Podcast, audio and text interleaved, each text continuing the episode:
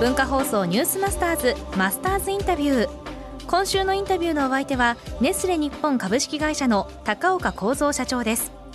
1杯分のコーヒーを手軽に楽しむことができるドルチェグストやバリスタアイ。こういったマシンをオフィスに設置し専用のカプセルやパックの購入水の補充などを行うのがネスカフェアンバサダーと呼ばれる人たちです。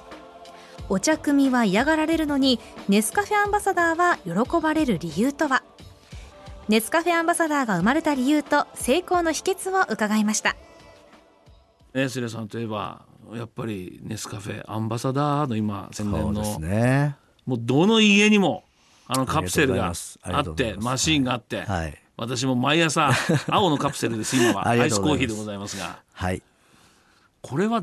誰のアイデアでだこれ実はあの私が考えてプロジェクトを立ち上げたんですけどもまあ、あのネスカフェも長い間、まあ、あの本当にご愛顧いただいてすごい大きなブランドで育ってはいたんですけどやはりバブルを迎えた頃からやはり家庭でもレギュラーコーヒーを飲む方がだんだん増えてきて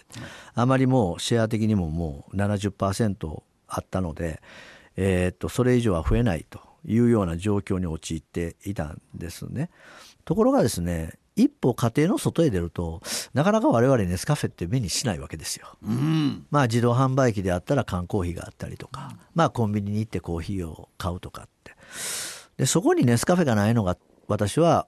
悔しいと思ったので、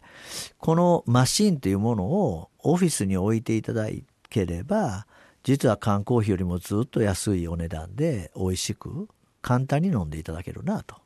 まあ、そういうのを思ったんですけど問題はその仕組みですよね。でそれをやはり21世紀はインターネットで解決する時代なのでネットで我々のサイトに来ていただいて、まあ、アンバサダーっていう立場で、えー、定期購入をしていただきながらでその方にとっては実は私どもはあの給料をお支払いしているわけではないんですけどまあ毎朝水を入れ替えたりしながらですねで結構面倒くさい話なんですけどで当初はどういうモチベーションでそれをやってもらえるのかなと給料払ってないのにね、うん、でそれでまあ北海道でテストしたんですけど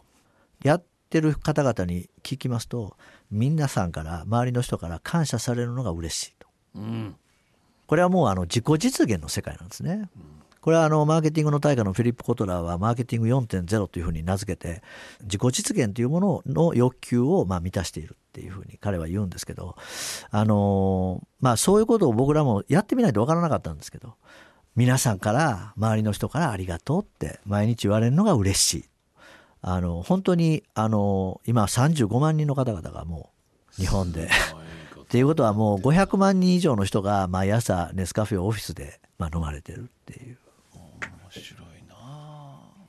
だって、ね、だってあの女性が例えば朝お茶組みしてくれって言われたらみんな嫌がるじゃないですか。なのに自発的にやってるネスカフェアンバサダーはすごいモチベーションが高いです。面白いですよね。で、それがやはり自己実現というものに僕たちはこのビジネスモデルを持って応えてるっていうことじゃないかなと思うんですね。あともう一つあったのはオフィスのコミュニケーションが良くなる。でこれも新しい現実から来るんですけど今皆さん一人に1台コンピューターがあってそれからモバイルフォンがあるじゃないですか、うん、だから意外となんですけどオフィスの中の会話がないんです、うん、だからその片隅にネスカフェアンアンバサダーのコーナーがあってそこで隣の部署の人ともちょっといろんな会話ができるっていうことはすごく職場の雰囲気がよよくなる。それ幅ブレイクネスカフェになってますね。そうですよね。ねですからそういう問題を解決していくのが21世紀なんです。